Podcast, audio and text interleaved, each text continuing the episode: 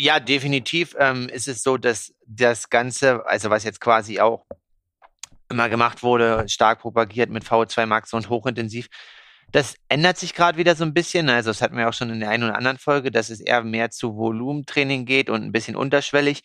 Und ähm, ja, also auch die langen Einheiten wieder wichtig sind. Dann der Aspekt Stoffwechsel, den wir besprochen haben, der auch essentiell ist. Aloha Kalle, ich habe heute klar und deutlich mit stabiler Internetleitung im Bild den Markus Herbst, der die letzten zwei Tage Leistungsdiagnostik gemacht hat und der in Zukunft sein Training in Namibia stattfinden lässt. Wann geht's los? Wie geht's dir? Und wie kriegen wir diese ganzen Themen in eine Stunde gepackt? Ja, es wird auf alle Fälle interessant. Also Thema Leistungsdiagnostik.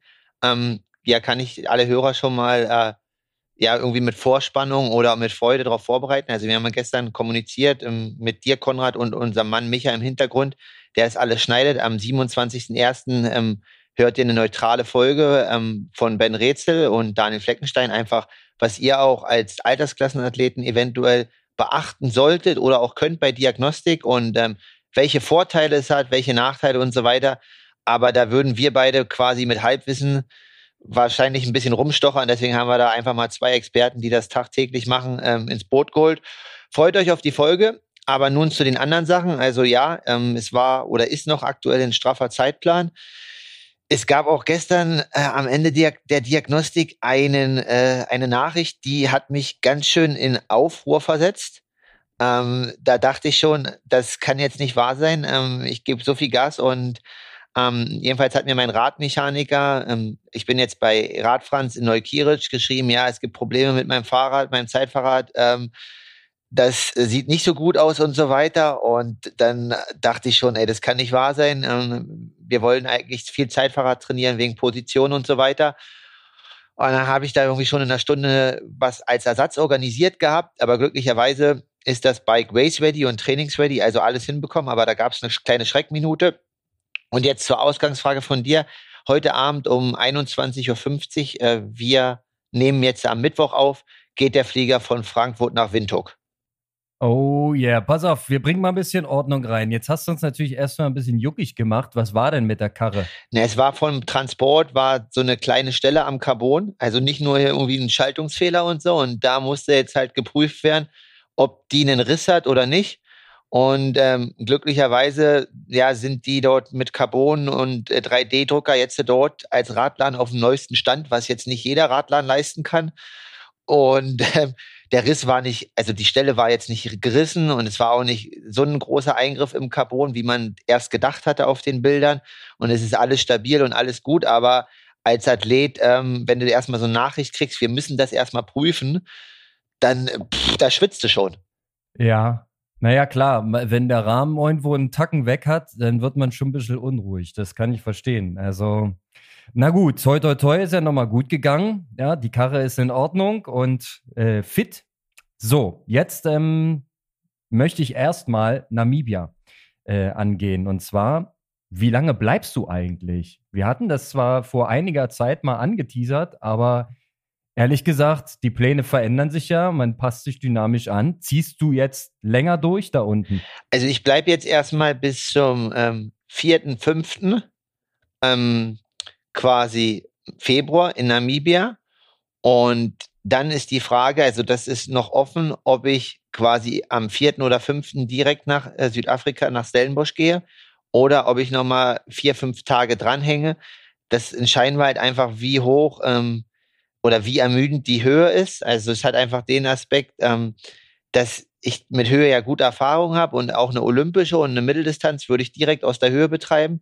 Eine Langdistanz direkt aus der Höhe sehe ich als ein bisschen kritisch an. Also es hängt halt einfach von Faktoren ab. Einmal Gefühl ähm, und dann, wie das Training verläuft, ob es noch drei, vier Tage länger werden. Also Abreise aus Namibia ist entweder 4., 5. Februar oder 8. oder 9. Februar. Und dann Richtig verstanden, direkt weiter nach Südafrika. Genau, also das ist ein anderthalb Stunde Flug nach Stellenbosch. Da muss ich mal einen Loder anrufen. Der ist ja auch gerade im Stellenbosch Camp. Nein, Quatsch, so dicke sind wir noch nicht, aber vielleicht bald. Hört, schaltet er auch ein bei uns. Ähm, Ja. Ey, ey, wir sind über LinkedIn und Xing und Facebook sind wir befreundet. Das ist eine Anfrage. Come on. Das, das ist richtig. Da muss man mal Loda fragen. Der ist ja gerade da im Trainingscamp. Ähm, genau. Und ich habe auch nochmal durch seinen Samstagstalks mir neue Mäntel und so weiter bestellt und auch nochmal ähm, ganz alte ähm, Trainingsfelgen mir mitgeben lassen. Also ich gebe natürlich zu, wenn ich hier in Deutschland unterwegs bin oder auch in Europa, dann habe ich manchmal Jetzt nicht unbedingt ein Schlauch dabei, ähm, mittlerweile fast immer, aber jedenfalls, was ich sagen will, ist, dass diese ganzen Tubeless-Felgen ja so tief gebaut sind, dass man sich fast die Finger bricht beim Mantelwechsel. Das hat Lothar auch beschwert. Also hat sich darüber beschwert, dass er mit drei Leuten da in Südafrika in der Pampa stand und das nicht bekommen hat und so weiter. Und ähm, deswegen habe ich mir nochmal relativ alte Trainingsfelgen jetzt äh, besorgt, weil ich möchte schon in der Lage sein, irgendwie in Namibia wenn dort irgendwo man hinfährt, anderthalb Stunden, wo kein Telefonempfang ist und nichts mehr, und es damals zum Platten kommt, in der Lage zu sein, mein Rad wieder ganz zu machen. Also ich kann da wirklich Oldschool-Material empfehlen. Ähm, ich habe äh, auf dem Trainingsfahrrad, auf meinem alten Rennrad, Tipp übrigens vom Alje, der mir gegenüber sitzt, ähm, habe ich so eine Schlauchreifen-Clincher drauf von Tofu. Die kosten nur 25 Euro oder so, vielleicht inzwischen 30. Und die Dinger, die laufen ganz stabil, zwei bis zweieinhalbtausend Kilometer, ohne dass du irgendwas merkst. Es sei denn, du haust wirklich direkt einen Nagel rein. Ja, und die sind so mega pannensicher. Und selbst wenn du einen Platten hast, ist da so viel Material drunter, dass du locker auf der Felge noch ein Stück weiterfahren kannst, ja, um dir Hilfe zu organisieren. Und wenn du davon noch einen Ersatz dabei hast, ich glaube, da kommst du durch ganz Afrika. So viel, so viel dazu. Das war der Schlauchreifentipp. Ist jetzt ein bisschen spät, war Kalle? So, ja, jetzt äh, Schlauchreifentipp, bisschen spät. Jetzt geht's weiter. Alright, äh, steigen wir nochmal ein. Also Namibia, ich weiß, dass du jetzt bis Anfang Februar da bist. Da habe ich übrigens Geburtstag, ne? Äh, an deinem ersten Reisetermin. Nur so, dass du es nicht vergisst. Namibia, in welchem Ort genau ähm, ähm, peilst du an und wie hoch ist die Höhe, die du da äh, vorfinden wirst? Also es ist in Windhoek und es ist auf 1600, 1630 Meter Höhe. Ähm, okay. Ja, wenn man da nach ein paar Orten sucht, gibt es vielleicht auch der ein oder andere Ort, der noch ein Stück höher ist, ist noch moderat, aber ich muss sagen, zum Anfang der Saison und zum Fitnesslevel, zum Einstieg, äh, beziehungsweise ja, jetzt gleich auf 2,4 oder 2,5, das wäre für mich, glaube ich, schon noch ein bisschen zu hoch. Deswegen bin ich eigentlich froh, dass es moderat ist. Man hätte natürlich auch gleich nach Südafrika gehen können, irgendwie auf nach Potsch oder so. Ähm, dort ist es aber nur auf 1,2, 1,3 und das hat ja bekanntlich nicht den Effekt, den man sich von der Höhe so stark erhofft. Ich finde, es klingt ganz gut. Weißt du aus dem Kopf, wie hoch St. Moritz liegt und das Trainingsgebiet dort? Also St. Moritz ist so 1,6, 1,7 ist ein Aha, Ticken höher. Same. Okay. Und aber ungefähr genau und Livigno ist ein Ticken höher als St. Moritz. Weil nämlich, ich erinnere mich zurück hier an die ähm, inzwischen schon doch tatsächlich legendäre Podcast-Aufnahme mit Hellriegel. Und ähm, der hatte ja nach seiner komischen Gürtelrose-Erkrankung auch St. Moritz aufgesucht und hat dort nur ganz ruhiges GA-Training mit den Damen verbracht. Allerdings über eine längere Zeit und hatte ja dann ähm, einen sehr, sehr guten Ironman in Kanada dann in, im Anschluss an diese Trainingsphase. Also äh, das Pflaster von der Höhe her, 1,6, 1,7 äh, roundabout, das klingt doch erstmal ziemlich geil. Ja, und das wird schon was bringen, zumal du ja da jetzt nicht nur eine Woche verbringst, sondern jetzt derer mindestens drei bis vier. Das ist doch schon mal richtig cool. Ja, also Trainingsinhalte, ähm, ihr zieht ganz normales Training durch, wie in der Ironman-Vorbereitung, wie in der, in der flachen, oder wird er erstmal ein bisschen, bisschen äh, defensiver rangegangen? Ähm, also es wird in der Sinne defensiver rangegangen, dass glaube ich, ich habe, also Daniel hat jetzt äh, in den letzten zwei, drei Tagen quasi die Planung gemacht. Ähm, da war natürlich nochmal die Frage und deswegen auch die Diagnostik vorher. Wir hatten Bahrain gemacht, dann haben wir eine kurze Pause gemacht und ähm, dann war die Frage, wie weit sind wir eigentlich im VO2 Max-Bereich? Weil man natürlich ja eher sagen muss, ehrlich sagen muss, wir hatten quasi eine, eine spezifische Vorbereitung für Bahrain, wo wir quasi da immer wieder VO2 Max-Elemente angedockt haben, aber jetzt nie den kompletten Fokus, sondern eher quasi auf Ökonomisierung, 73 Tempo und so weiter. Und jetzt war die Frage, okay, nach drei Wochen, na, in den drei Wochen hatten wir ja jeweils drei VO2 Max-Reize, nur einem Schwimmen, einem Radfahren, einem Laufen. Ähm, wie groß ist der Motor schon wieder? Und danach hat sich quasi einfach die Trainingsausrichtung jetzt gestaltet. Ähm, und das sieht sehr gut aus, so dass wir tendenziell direkt mit dem Ironman-Training starten können, mit nochmal einem klaren, also ein paar kleinen VO2 Max-Reizen, ähm, die ich halt immer auch brauche, um, um quasi die Motorik zu halten, vor allem im Schwimmen und Laufen. Ähm, genau, aber sonst erstmal umfangsorientiert und dann klassisch Ironman-Training. Ich wage mal die These, Kalle, dass du gar nicht so viel VO2 Max einbüßen konntest, weil deine Pause war ja nicht wirklich lang. Und ihr habt ja auch in Vorbereitung auf Bahrain ähm, auch sehr viele intensive Sachen gemacht. Also mich überrascht es jetzt nicht so sehr. Äh, ich habe es natürlich gehofft, dass da die Werte stabil und hoch sind. Du hattest jetzt, ähm, wenn wir jetzt in Zahlen sprechen, nicht, nicht en Detail, wir wollen ja jetzt hier nicht alles verraten, aber so roundabout 80 ähm, VO2 Max hast du stehen. Das ist ja für einen Ironman ein ziemlich starker Wert ähm, sodass man jetzt tatsächlich, so wie du jetzt sagtest, auch aus meinem ähm, Sachverstand heraus eher ähm, daran arbeiten sollte, die Ökonomisierung voranzutreiben. Jetzt hast du ja bis Südafrika, Gott, wie viele Wochen sind denn das? Weißt du das aus dem Kopf? Sind es acht Wochen noch bis Südafrika? Ja, es, sie hört sich viel an, es ist aber nicht viel. Es sind acht Wochen und ähm, ja. Daniel meinte gestern zu mir im Gespräch, das hört sich immer so toll an und so, aber das ist äh, er will eigentlich noch länger Zeit haben, aber nee, alles gut, das passt. Ja. Und aber die acht Wochen müssen halt jetzt auch sitzen. Und äh, es gibt jetzt auch nicht irgendwie äh, fünf Tage Höhenanpassungen mit Wandern und so weiter. Wenn ich am Donnerstag da bin, ab Freitag ähm, geht's los und dann müssen dort in der Höhe die dreieinhalb Wochen gut passen und danach nochmal drei, vier Tage Entlastung und dann sind die nächsten dreieinhalb Wochen in Stellenbosch auch nochmal richtig wichtig. Und ja, das muss jetzt alles und soll alles glatt gehen. Also ich bin äh, mehr und mehr äh, der Meinung, dass das, was in den 90ern trainiert worden ist, ähm, gar nicht so falsch war. Ja, wir haben jetzt noch ergänzend dazu, dass wir mehr Daten haben, mehr Informationen und mehr Belege. Aber der Erfahrung nach in der Höhe jetzt erstmal viel zu machen und das vielleicht aber nicht zu intensiv, das kann jetzt erstmal nicht falsch sein. Und wenn man dann in die Richtung denkt, was die Oldschooler, die Hellriegel und Co., was die trainiert haben, dann war das auch ganz, ganz viel dieses sogenannte KA. Ja, also was ja nicht wirklich eine Kraftausdauer ist, sondern eher, ähm, wir würden heutzutage vielleicht sagen, so schwellenorientierte Intervalle, ähm, die man aber mit niedriger Trittfrequenz trainiert. Ich finde, man kann das sehr, sehr schön beobachten auf dem Strava-Profil von deinem Kollegen Rasmus Svenningsen. Also wer sich da mal inspirieren lassen möchte, der teilt doch relativ viel. Und da siehst du vorrangig ähm, ein solches Training, also lange Einheiten, sehr ermüdende Einheiten und immer wieder ähm, niedrige Trittfrequenz und hohe Leistung auf dem Fahrrad.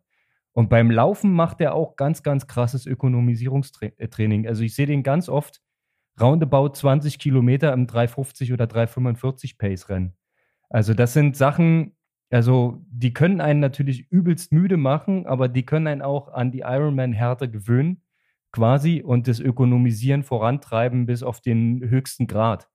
Vielleicht liegt die Wahrheit irgendwo ein Stück weit dazwischen. Ja, definitiv ähm, ist es so, dass das Ganze, also was jetzt quasi auch immer gemacht wurde, stark propagiert mit VO2 Max und hochintensiv, das ändert sich gerade wieder so ein bisschen. Also das hatten wir auch schon in der einen oder anderen Folge, dass es eher mehr zu Volumentraining geht und ein bisschen unterschwellig. Und ähm, ja, also auch die langen Einheiten wieder wichtig sind. Dann der Aspekt Stoffwechsel, den wir besprochen haben, der auch essentiell ist. Und ähm, ja, deswegen bin ich eigentlich sogar froh, dass es das erste Rennen in Ironman ist, weil ich denke, ja, mit dem Vorjahr und wie du halt sagst, mit der langen Pause stehe ich da relativ gut da und auch aus den Erkenntnissen jetzt der Diagnostik, ähm, dass der Stoffwechsel sich stark, stark verändert hat in den letzten zehn Monaten, ja, sollte es definitiv da einen ordentlichen Schub geben. Anschließend, also daran anschließend äh, muss ich sagen, es gilt beides. Also die VO2 Max und dieses polarisierte Training das ist ähm, auch für Langdistanz da, glaube ich, sehr, sehr relevant, wenn der Motor nicht groß genug ist. Nur habe ich aber jetzt das Gefühl, das ist nicht deine Baustelle. Da siehst du gut aufgestellt aus.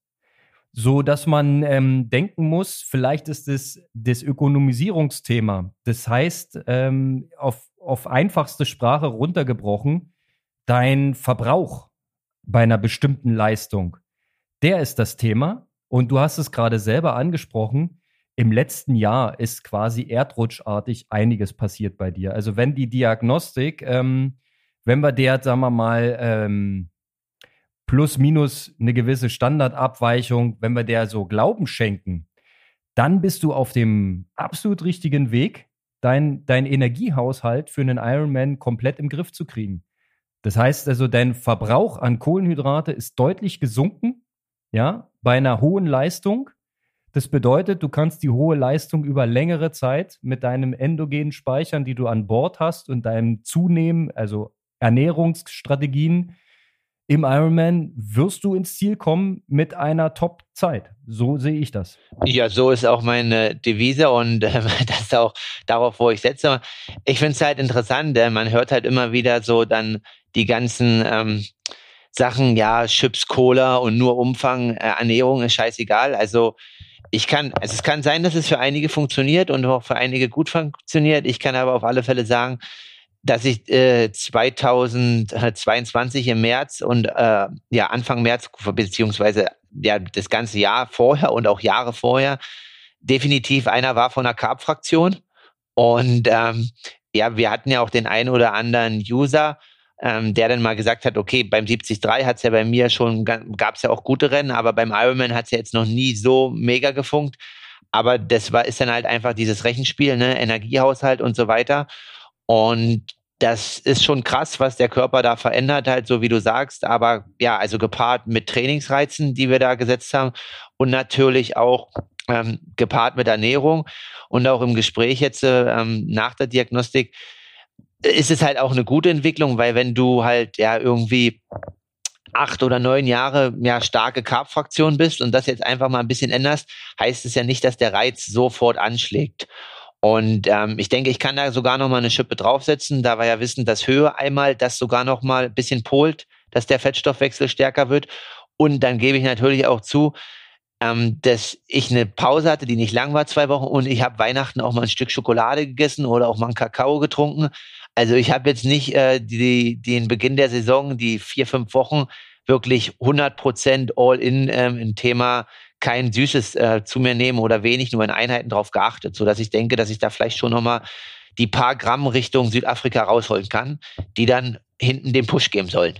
Ja, wobei das natürlich wieder der berühmte Ritt auf der Rasierklinge ist, ne? Gerade wenn du in der Höhe bist, wenn du da ähm, irgendwann aus, aus Versehen, sage ich jetzt mal, äh, Kohlenhydratspeicherarm wirst, quasi leer gehst, den Mann mit dem Hammer und so weiter, dann kann man sich davon natürlich mega schlecht erholen. Das heißt, man muss schon, ähm, denke ich, während des Trainings sehr, sehr stark auf die Versorgungslage und auf das Zuführen achten. Natürlich nicht übertreiben und äh, gezielt einbauen ins Training, dass das alles stimmig ist. Aber äh, man muss zum Beispiel auch mit solchen Sachen wie ähm, Carb-reduziertem Training äh, muss man sicherlich in der Höhe extrem aufpassen. Sonst ähm, kann einem das dann schnell mal um die Ohren fliegen. Ja, definitiv. Also in der Höhe, so wie du halt sagst, da geht es halt eher darum, dass man da jetzt nicht noch nur nüchtern trainiert und so weiter. Und ähm, ich bin jetzt auch keiner, der langfristig ähm, in die ketogene Richtung wechseln muss. Also obwohl wir ja wissen, dass es einige Athleten gibt, die das erfolgreich machen. Ich glaube, das ist jetzt für mich nicht der Weg. Und ähm, aber so wie du halt sagst, also wir haben dann einen Verbesserungsweg gefunden, ähm, der, der sehr gut bei mir funktioniert hat, wo ich auch noch Leistung produzieren kann, sowohl im hohen Bereich als auch quasi dann in dem Bereich, wo es um Fettstoffwechsel geht. Und ja, da halt einfach kontinuierlich ein Stück weiterarbeiten, aber natürlich jetzt nicht mehr wilde Experimente machen, weil die Höhe an sich halt einen Reiz darstellt, der schon sehr stark ist auf dem Körper. Definitiv. Und ich finde, Höhe kombiniert mit einem gewissen Oldschool-Training, ähm, wenn man schon die gute VO2 Max mitbringt, denke ich, funktioniert das, dass man sich auf Umfang und auf äh, Kraftausdauer am Rad ähm, oder auf leicht unterschwellige, längere Läufe. Äh, ich glaube, so eine Sachen, die bringen dann genau das, was du jetzt noch vorhast. Und zwar noch ein klein bisschen weiter ökonomisieren und den Verbrauch noch ein Stück weiter senken. Du hast mir ein Beispiel rübergeschoben. Ähm, das kam am ersten Tag der Diagnostik ähm, heraus. Da habt ihr eher Schwellen äh, getestet, ne? Genau. Ähm, dass du bei, bei einem Marathon Race Pace jetzt 70 bis 80 Gramm Carbs pro Stunde weniger verbrauchst ähm, als noch vor einem Jahr. Und das ist natürlich elementar, weil wenn man dann die Rechnung aufmacht, wie viel hat man an Speicher an Bord, wie viel kann man aufnehmen, ähm, Rechenbeispiele gibt es da ja einige, ähm, kann man auch gerne nochmal sich ein paar YouTube-Videos reinziehen, ähm, wird gerne mal gemacht. Dann ähm, sieht es wirklich schon gut aus, ja. Und wenn du diesen Wert sogar noch weiter drücken könntest, na, dann, dann geht es genau in die richtige Richtung. Und was mir jetzt noch fehlt, ist ähm, von der Radschwelle deine ähm, Ergebnisse, beziehungsweise vom Race Pace Test oder Schwellentest. Wie, wie, habt ihr den Montag überhaupt getestet? Also wir. Erzähl doch mal, wie das ablief. Also wir haben ähm, am Montag äh, drei Minuten Stufen auf dem Rad gewählt. Ähm, dann war eine Stunde, anderthalb Stunden Pause. Und danach haben wir noch einen Lauftest gemacht und dort haben wir fünf Minuten Stufen gewählt. Beim Rad haben wir, glaube ich, immer um 20 Watt gesteigert oder warte mal, jetzt lass mir 20 oder 30, muss ich jetzt nochmal, ich glaube, es waren aber nur 20. Und ähm, aber ich will jetzt nichts Falsches sagen. Da muss ich nochmal nachschauen. Beim Laufen, da waren es immer 1,4 kmh, die wir gesteigert haben auf dem Laufband mit ähm, quasi 1% Steigung. Und da kann man natürlich ehrlich sagen, ähm, was auch ja klar ist zu dem Saisonzeitpunkt, dass die Schwelle schon mal besser war. Ähm, da gibt es noch Entwicklungspotenzial und deswegen geht es jetzt ins Trainingslager im Bereich Ökonomisierung daran zu arbeiten. Aber so wie du halt sagst, du kannst ja nicht alles abdecken und in drei Wochen Training. Ich habe gut trainiert und jetzt auch nicht äh, wenig gemacht zum Saisonbeginn, aber ich komme eigentlich von 30, 32 Stunden und jetzt waren es halt immer 23, 24. Also mir fehlt schon noch ein bisschen was und das habe ich auch in den Einheiten gemerkt, ne, sowohl auf dem Rad als auch im Laufen, dass das jetzt noch nicht äh, absolute Peak Shape ist. Das soll es ja auch noch nicht sein, sondern erst in acht Wochen. Von daher alles, äh, alles richtig soweit. Ähm, hast du auch beim Radfahren so einen reduzierten Verbrauch feststellen können oder die Diagnostik? Ja, auch im Radfahren ist der Verbrauch deutlich reduziert. Also das äh, war dann auf der Grafik, weil wir uns nur kurz danach äh, unterhalten hatten erstmal. Ich kann jetzt nicht genau sagen, bei welchen Wattwerten, aber auf alle Fälle ist es ja eine Steigerung und ich bin ungefähr vier oder sechs Minuten weitergekommen mit Fetten und das ist halt quasi ja, wenn immer 20 Watt, das sind ja fast 40 Watt mehr mit Kohlenhydraten und was halt aber auch interessant war beim Radfahren.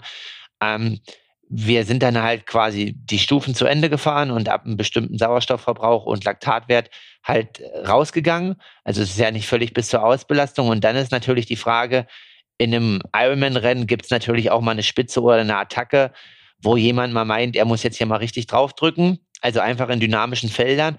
Und bei der alten Diagnostik äh, war halt der Fettstoffwechsel einfach nicht gut oder so schlecht, dass sowohl in der Erholung das ewig lange gedauert hat, bis der wieder angesprungen ist, weil ähm, einfach er nur Kohlenhydrate gewohnt war. Ja. Und ähm, das ist halt eigentlich ein richtig guter Faktor, dass der halt jetzt äh, bei einer geringen Wattleistung oder Erholungsphase schon nach 30 Sekunden oder 40 Sekunden wieder voll da war. Ähm, ich glaube, das hattest du ja schon mal auch mal mit Marcel in der Folge, den Fettstoffwechsel immer mal wieder mit ins Boot zu holen, yep. ihn weglassen, dass er immer wieder kommt. Und ähm, das ist halt für so eine dynamischen Rennsituation unabdingbar, dass du halt dann auch einfach in der Lage bist, vom Körper wieder auf eine andere Stoffwechselkomponente umzuschalten. Und die war damals gar nicht gegeben. Also vielleicht muss ich halt fünf oder sechs Minuten locker fahren. Das kann ich jetzt nicht mehr genau sagen, weil ich die Werte jetzt nicht alle sehe. Aber da die Zeitreduzierung ist auf alle Fälle für eine Ironman-Distanz oder auch für einen 70-3 unabdingbar, wenn es um Renngestaltung und Dynamiken geht. Definitiv. Es ist ja klar, als, als Profi, der um Platzierung raced, dass du da nicht vier, viereinhalb Stunden lang genau die Wattzahl fährst in dem Fenster, wo du dich bewegen sollst, sondern dass man eben reagieren muss. Die Frage ist, hast du das Know-how zu wissen, was passiert, wenn? Ne? Und du hast jetzt angedeutet, ja, es ist möglich, eine Spitze zu fahren und wieder zurückzukehren in den Stoffwechselprozess, der günstig für dich ist. Und darum geht es am Ende, ne? dass du wieder zurückkommst. Weil wenn du einmal drüber gehst und danach ähm, dein Kohlenhydratspeicher zu sehr runterschröpfst, dann reicht es halt beim Laufen nicht. Das ist ja der, der alte Klassiker. Ja, also unter Laborbedingungen können das viele, aber tatsächlich im, in, in der Rennsituation ist es halt genau diese Herausforderung, dass man das eben können muss. Und ja, das trainierst du ja auch. Ne? Und wenn du jetzt quasi im, im Training, gerade noch in der Höhe, von unten heran an die Schwelle dich arbeitest, durch gezielte, moderate Intervalle, würde ich das jetzt mal so nennen, sei es nun am Berg mit einem bisschen äh, dickerem Gang oder auch in, in ganz normalem, in der flachen, ähm, dann trainierst du genau das. Ne? Du drückst quasi diesen Schwellenwert immer weiter hoch und den Wert, der Stoffwechsel günstig ist für dich, den steigerst du damit auch immer weiter, sodass du dann bei deiner Race Pace im Idealfall weniger Kohlenhydrate verbrauchst und mehr Fettstoffwechsel im Hintergrund läuft. Das ist das Ding. Ja, dazu kommt natürlich alles andere, äh, Flüssigkeit, Kohlenhydrate aufnehmen, die dann am Ende auch äh, verwerten können. Das ist ja auch nochmal eine Challenge. Das ist, ähm, so setzt sich das Puzzlespiel zusammen. Das haben wir schon tausendmal besprochen. Das ist halt wahnsinnig komplex. Aber der Weg, der sieht erstmal gut aus. So, und dann habt ihr noch einen zweiten Testtag gemacht. Ähm, da ging es dann tatsächlich um Ausbelastung, richtig? Da habt ihr VO2 Max getestet. Ja, genau. Und ähm, also da, was wir halt gesagt haben, da bin ich jetzt in dem Bereich, ähm, ja, tiefe 80 ähm, oder knapp drunter, aber also muss ich jetzt nochmal genau schauen, das hängt ja auch immer von der Ermittlung ab, ne? Fünf Sekunden, drei Sekunden äh, oder zehn Sekunden. Und da kann ich natürlich auch ehrlich sagen, dass von der, von der Peakleistung in Wattwerten, dass ich da nach äh, sechs Wochen Trainingslager 2022 10, 15 Watt höher war. Aber jetzt mit den drei Wochen Training, dass ich da ja nur so knapp drunter bin, hätte ich eigentlich nicht erwartet, beziehungsweise ich dachte schon, dass ich jetzt nicht komplett unfit bin und so, aber dass es dann so gut ausfällt, vor allen Dingen auch halt mit den Fettstoffwechselwerten, das gepaart, ähm, macht mich richtig zuversichtlich. Genau, und da haben wir halt einfach eine, einen Radstufentest gewählt, ähm, eine gewisse Zeit bei 300 Watt und dann immer äh, 25 Watt pro Sekunde, also pro Minute hoch, aber kontinuierliche Steigung halt einfach eine Rampe hochgefahren. Ja, aber schon auf einem sehr hohen Niveau begonnen. Ja, gut, damit das Ganze nicht ewig dauert, verständlich. Ähm, was war die letzte Stufe? Interessiert mich. Wie, wie, wie hoch konntest du dich drücken? So, ja, ein Stück über 480 oder sowas in dem Dreh war es. Wahnsinn. Ähm, letztes Mal war, waren wir schon bei 500. Äh, so, aber ja, also wie gesagt, ich weiß, dass Umfang fehlt. Ich weiß, dass ein bisschen Intensität fehlt. Ich denke, ich komme da relativ gut wieder hin. Und ähm, ja, da müssen wir jetzt dran arbeiten. Was man bei den Sachen halt nicht äh, vergessen darf, ist, dass durch die Ernährungsumstellung, was ich ja auch gesagt habe, schon eine Gewichtsreduzierung äh, stattgefunden hat, jetzt auch langfristig. Ähm, also nicht, dass ich jetzt bewusst darauf geachtet habe, ähm, ich, also ich monitore das und jetzt auch in der Höhe einfach Gesamtverbrauch und so weiter, dass man halt nicht zu weit runterkommt. Und es gab auch mal Phasen jetzt nach Montreblanc, also wenn ich halt äh, an die flache 70 komme, dann kriege ich halt Augenzucken und so, dann weiß ich, dass halt schon irgendwie was nicht ganz so rund läuft im Körper. Dann bin ich halt zu dünn. Ähm, das äh, will ich auf alle Fälle vermeiden. Und das muss man ja bei solchen Sachen immer mit in Relation setzen. Und deswegen allem in allem, ja, es ist so, dass ich letztes Jahr die Leistungsdiagnostik mir mental zwei Monate gekostet hat. Und dieses Jahr habe ich das Gefühl, dass sie mir nur einen Aufschwung gibt. Ja, das klingt richtig gut. Ähm, und ich würde dich da auch nochmal bestärken. Die absolute Spitzenleistung, die ist nicht kriegsentscheidend für den Ironman. Ja, wenn du jetzt Richtung Olympische oder meinetwegen auch Mittelstrecke, ja, okay, da ist es nochmal eine höhere Relevanz, die Ausbelastungsfähigkeit. Aber für den Ironman ist eher die Ökonomisierung und der Verbrauch und das Effiziente. Das ist natürlich das, das Allerwichtigste. Ja, weil du, du wirst am Ende höchstwahrscheinlich jetzt nicht einen Kilometer lang all out noch äh, rennen, ja, um da irgendwie um eine Platzierung. Ich, kann natürlich sein, ja, aber dann wird es schon noch irgendwie gehen. Aber das ist jetzt nicht das Allerwichtigste. Von daher, der, der Weg stimmt. Ich finde die Zahlen beeindruckend und genau richtig. Und jetzt muss das Puzzlestück weiter zusammengepuzzelt werden. Noch acht Wochen. Nee, definitiv noch acht Wochen. Konrad äh, zieht hier die Leine an. Ähm, nee, natürlich, was halt interessant ist, äh, der Ben Rätsel, der die Diagnostik dort macht, ist ja auch der Trainer von Braden Curry, der in, in St. George quasi Dritter wurde, ähm, wenn wir uns alle dran erinnern. Und er hat halt auch so ein paar Insights erzählt, so vom Training, dass er halt neulich Radfahren war ähm, in Neuseeland Ähm, und er war halt mit irgendeinem Profi unterwegs und so weiter, der ihm erzählt hat, er fährt 420 Watt, 425 Watt Schwelle, einen Triathlon-Profi und so weiter. Und das hat ihn dann halt schon, weil ja, ich kenne jetzt seine Werte nicht, ähm, aber wahrscheinlich ist er drunter dem, was er weiß. Und das hat ihn natürlich dann irgendwie verunsichert und hat dann halt mit Ben auch Rücksprache gehalten telefonisch und meinte, ja, okay, der ist so krass und das ist so, ein, so nach dem Motto krasser Typ und so weiter. Und dann meinte er halt genau das, was du sagst. Naja, du warst halt Dritter in St. George. Ähm, du musst du das können für einen Ironman? Ähm, das ist ja gar nicht deine Zielstellung und hat er dich überhaupt schon mal geschlagen? Und ähm, da ist der Athlet immer so, äh, ja, vielleicht auch manchmal Zahlen besessen, aber so wie du halt sagst, was sind die wirklich wichtigen Komponenten für das jeweilige Rennen, was du halt machen möchtest. Ne? Na, wie du halt sagst, wenn ich jetzt eine olympische Distanz oder einen Sprint, dann ist es halt was ganz anderes als für einen Ironman in Südafrika am 5. März. Mann, es gibt so viele Beispiele, die das genau das, was du sagst, belegen, ja. Also nimm mal Nummer eins hier, äh, Daniel Unger, sein Langdistanzversuch. Okay, meinetwegen war der nicht ganz voll durchgezogen und eher so halbherzig. Es hat bei ihm überhaupt nicht funktioniert.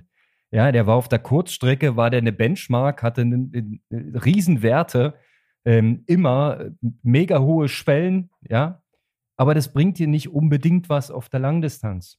Das weißt du doch selber ganz genau. Und ja, das, ähm, dass sich ein Braden Curry verunsichern lässt, das überrascht mich. Der hat schon Ironmans gewonnen. Wie du sagtest, bei der WM Dritter geworden. Ist der nicht sogar Zweiter geworden? Ich will jetzt nicht. Nee, Sanders hat ihn noch auf der Zielgeraden abgefangen. So war das. Äh, mit einem mit einem drei Kilometer langen Sprint, in Anführungszeichen. Das war, das war ein mega krasses Rennen. Da war Braden Curry war ähm, absolut spitze. Also von daher, du bist da schon in der richtigen Ecke, wenn du ähm, bei dem die Leistungsdiagnostik machst und ähm, da an das Know-how mit rankommst und wenn Daniel da mit dran ist und der Austausch läuft und ich freue mich riesig auf die Sonderfolge, ehrlich gesagt. Da kann ich endlich mal unseren Podcast selber hören und was lernen dabei. Ist großartig. Ähm, von daher, es läuft alles. Alles richtig, alles korrekt. Ähm, und jetzt heißt es einfach, gesund nach Namibia kommen und gesund bleiben und dann dort dran arbeiten, weitermachen, ruhig bleiben ähm, und einfach den Plan weiterverfolgen. Ich will noch nachtragen, Kalle, ähm, dass du auch im Schwimmen ähm, gehandelt hast und dir einen Spezialisten an der Seite gezogen hast. Genau, also ähm, ich würde das einfach, weil wir jetzt ja auch schon viel geredet haben über Diagnostik und so weiter, nicht, dass es zu viel Input ist, Vielleicht machen wir das in der nächsten Folge, wenn es dann auch losgegangen ist. Ich habe natürlich auch Respekt, weil der Mensch ist ein Gewohnheitstier und ähm, ich war natürlich auch vorgeprägt ähm, mit Schwimmtrainern und so weiter, wo das in der Vergangenheit dann das ein oder andere Mal nicht funktioniert hat, weil es dann halt nur noch um Schwimmen ging, die nicht aus dem Triathlon kamen, ähm, wo alles andere nur noch hinten angestellt werden sollte. Und da haben wir jetzt das Gefühl, dass, nicht der, dass das nicht der Fall ist. Ähm, derjenige, der das Schwimmen jetzt übernimmt, ähm, ist, denke ich, renommiert im Schwimmen, hat auch den ein oder anderen Triathleten äh, unter seinen Fittichen, meinte, dass das äh, auf alle Fälle, also ich habe natürlich mit Dan ihm auch ehrlich gefragt, ähm, ob er sieht, dass es auch schlechter werden kann. Das muss man natürlich auch als Athlet bevorzugen, weil befragen, weil oder beachten, weil es ja halt eigentlich nur noch acht bis neun Wochen sind. Und er hat sich halt das Training angestellt und die ganzen Sachen und meinte, nee, er macht es auf alle Fälle besser. Es geht natürlich dann darum, dass ich das als Athlet umsetze. Und ähm, ja, also im Endeffekt ist es für die beiden Trainer, also Daniel und derjenige, der es übernimmt, dann natürlich eine neue Herausforderung, weil die Zusammenarbeit dann halt einfach mehr Zeit äh, in Anspruch nimmt. Ich muss aber sagen, ja, also letztes Jahr hatte ich das Gefühl, okay, ich hatte, wir hatten die Ideen und wir hatten die ganzen Ansätze und so weiter. Und dann hat es aber immer so drei, vier, fünf Wochen gedauert, bis alles umgesetzt wurde. Und ja, ich muss schon sagen, jetzt äh, ist, ich freue mich aufs Trainingslager, dass dann auch wirklich mal Ruhe und Fokus aufs Training einkehrt. Aber was jetzt in den letzten zwei Wochen nach Weihnachten und Anfang Januar passiert ist, äh, ist auf alle Fälle eine Verdopplung der Geschwindigkeit vom letzten Jahr. Das klingt super. Ähm, und neue Sachen probieren ist auch immer eine Riesenchance. Also sehe ich auf jeden Fall als äh, deutlichen Fortschritt. Und ja, du hast da ja auch jemanden, der äh, schon was ordentliches auf der Vita hat. Und da muss ich nochmal einen Nachtrag zur letzten Woche bringen, Kalle. Denn ähm, wir haben aufmerksame Hörer. Äh, der Christoph, mit dem bin ich mal in Bayern in der Liga geschwommen. Der hat uns mal noch ein klein bisschen aufgeklärt, über äh, Stefan Hetzer und äh, das Hetzer-Training im Schwimmen. Ich, ich könnte mir vorstellen, so wie du gerade angedeutet hast, das war er in den 90er Jahren so ein Typ, der gesagt hat, der Schwimmtraining macht mal und euer äh, Triathlon-Zeug könnt ihr nebenbei machen. Ähm, hat ja bei Hellriegel offensichtlich nicht so gut funktioniert. Zumindest äh, de, nach dem, äh, was er so erzählt hat. Ich muss auflösen, weil es ist wirklich ähm, äh, Schande und Asche auf unser Haupt, dass wir das nicht so auf dem Schirm hatten. Der Stefan Hetzer ist ein ganz, ganz erfolgreicher Schwimmtrainer. Ähm, ist er noch gewesen und ist er noch? Er hat Christine Otto trainiert, sagt er ihm ja noch was, ne, aus dem ZDF Sport. Sie hat, glaube ich, äh, sechs Goldmedaillen im olympischen Schwimmen. Und der ist neben Norbert Warnatsch der berühmteste DDR-Schwimmtrainer gewesen, der dann danach ähm, natürlich im Gesamtdeutschland auch noch weiter Schwimmtrainings gemacht hat. Offensichtlich war der in den 90ern ähm, bei der DTU und hat dort ein bisschen den Triathleten das Schwimmen beigebracht, würde ich jetzt mal sagen. Oder, ähm, naja, seinen Stiefel durchgezogen. Und ähm, auch bekannt sollte einem sein, ähm, seine Tochter. Moment, ich gucke kurz, damit ich es nicht falsch sage. Nicole Hetzer. Die hat ja auch äh, international ähm, WM- und EM-Medaillen abgeräumt. Also auch da hätte der Name schon ein kleines bisschen klingeln müssen bei uns, hat er nicht getan. Aber jetzt sind wir aufgeklärt. Ja, und ähm, Fun Fact nebenbei. Ich bin offensichtlich, ja, meine Erinnerung ist ein bisschen verblasst, aber es kommt alles wieder. Äh, 2006 mit dem SV Weiden in die Bayernliga aufgestiegen beim Schwimmen. Ja, es gibt nämlich auch Liga im Schwimmen.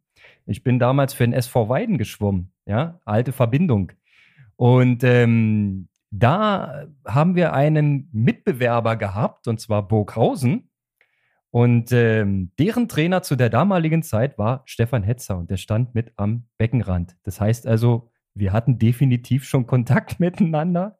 Vielleicht nicht ganz so direkt, ähm, aber äh, jetzt bin ich aufgeklärt und ähm, wir haben das nochmal korrigiert und eingeordnet. Jetzt sagt dir Stefan Hetzer auch was, hoffentlich. Und übrigens, der ist immer noch erfolgreicher Trainer, hat zwar jetzt nicht die Riesensachen rausgehauen, aber er arbeitet immer noch als Trainer. Ähm, ja, ich finde das richtig cool, wie viele Leute uns hören und ich habe äh, natürlich jetzt gespannt zugehört. Aber ich habe auch auf unserem Instagram-Kanal die Nachricht an dich äh, gelesen und fand es sehr interessant, weil ich da als Athlet dann natürlich auch immer hinzulerne. Und ähm, ja, wir können ja jetzt auch nicht jeden schon mal auf dem Schirm haben. Und da ist natürlich dann schon interessant, ähm, dass uns der ein oder andere Hörer da dann auch den anderen Tipp schickt. Und das ist definitiv cool. Und jetzt weiß ich auch Bescheid. ja, also ich finde es auch gut. Äh, danke, Chris, dass du uns da nochmal abgedatet hast. Ja, es ist immer wichtig, uns auch noch ein bisschen was zu erklären. Ja, äh, wir sind ja jetzt hier nur zwei ähm, Sportler, die miteinander über Triathlon reden und nicht ganz allwissend. Aber wir bemühen uns und äh, der Horizont ist wieder ein Stück weit erweitert. Er meinte übrigens äh, mit diesem Hintergrund als ehemaliger DDR-Trainer äh, machen auch diese Aussagen von Hellriegel Sinn mit dem 4x1500. Alte Schule eben. Aber er soll inzwischen kreativer sein im Training. das kann sein, auf alle Fälle, ja. Das äh, wurden viele früher viel Umfang und äh, immer Haut drauf. Und es hat ja auch damals funktioniert. Ähm, heute sind die Wege ein bisschen anders, aber so wie du halt sagst, wir kommen trotzdem auch allgemein wieder zurück zu mehr Umfang und ähm, ja, einfach Volume machen, um halt fit an der Startlinie zu stehen. Ja, und da denkt man doch innerlich, Mist, hat der Loder doch die ganze Zeit recht, wenn der Loder Samstagstalk macht. Also, ich habe letztens beim äh, ähm, Sportsfreund Dunse auf dem Strava-Profil den Kommentar gelesen, der Loder sagt, wir fahren viel zu viel auf der Rolle. Recht hat er. Das kann sein. Und da ist er mal wieder draußen gefahren. Aber weißt du was? Für mich ist Rollentraining immer noch das effizienteste, was ich machen kann, vor allem über den Winter. Weil äh, ich tue mich echt schwer mit dieser dunklen Jahreszeit. Also tagsüber muss ich halt arbeiten. Ich kann ja nicht im Dunkeln mit Stirnlampe Fahrrad fahren. Das geht doch nicht. Ich muss sagen, dass das Rollentraining ja aber auch das Niveau im Altersklassenbereich und auch bei den Profis angehoben hat, weil was du halt ansprichst, wenn du jetzt heute früh um 8 im Büro sitzt und 17 Uhr nach Hause kommst oder 16 Uhr, ja, wie sollst du denn halt noch zwei Stunden Rad fahren draußen im Dunkeln und so weiter mit Stirnlampe und ähm, da ist halt wahrscheinlich Rolle-Training, ähm, also klar, Technik und so weiter, was Lothar sagt, ist der eine Punkt, aber von der zeitlichen Effizienz ist es halt einfach für Altersklassenathleten, die im Berufsleben stehen, unabdingbar, sich ja, einfach da drauf. Genau so ist es. Geht halt nicht, aber wenn du dich auf die Rolle setzt, äh, ist das schon noch möglich, dann effizientes Training durchzuziehen. Und da haben wir noch nicht drüber geredet, dass man die Aussteuerung viel besser hinkriegt und das Training insgesamt viel, viel effektiver ist. Na? Ne? Also so viel dazu. Aber draußen fahren, ja, na klar, ist durch nichts zu ersetzen. Und sobald es wieder Frühling wird und die Tage länger werden, ja, da sitze ich natürlich auch gerne wieder auf dem Bock und fahre ein bisschen draußen durchs brandenburgische Land.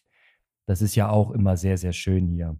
Genauso wie du gern ähm, deine Runden abspulst um die Leipziger Seen oder wo auch immer ähm, du da deine Kilometer zusammensammelst. So ist das. Äh, die nächsten Kilometer werden in Namibia gesammelt, Kalle. Und auch wenn unsere Internetverbindung jetzt gerade mal wieder hängt, wir haben sie eingangs gelobt und jetzt haben wir hier so ein Hickhack.